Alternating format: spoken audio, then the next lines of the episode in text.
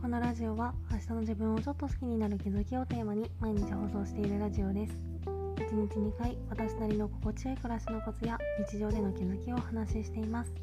もしよろしければフォローコメントなどお待ちしております。ということで今回はメンタル予報を活用してスケジュールを組もうっていうテーマでお話ししたいと思います。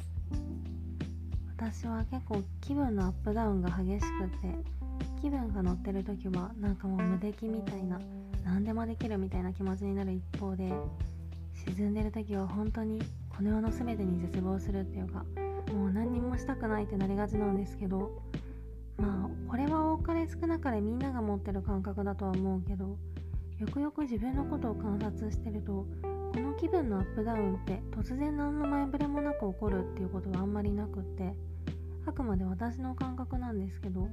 突然何の前触れもなく気分が上がることはあるけど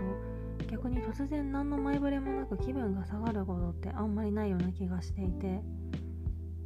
言い換えるとネガティブな気分ってある程度事前に予測できるような感じがするんですよね。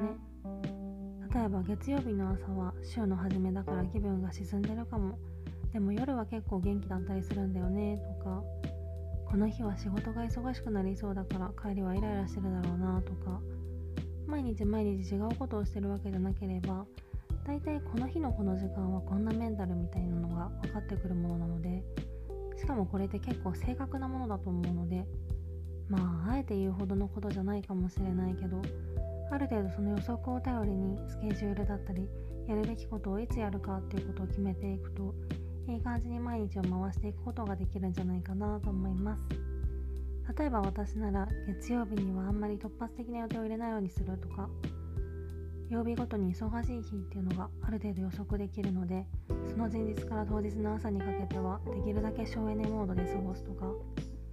逆に多分明日は暇だなって時とか明日はお休みって時はちょっと夜更かししてみたりとかそんな感じで調整してるんですけどこんな風にちょっと意識してスケジュールの組み方とかタスク消化のタイミングとかを決めてみるとそれだけでストレスフリーな生活に近づいていくんじゃないかなと思います。もしよかったら是非試してみてください。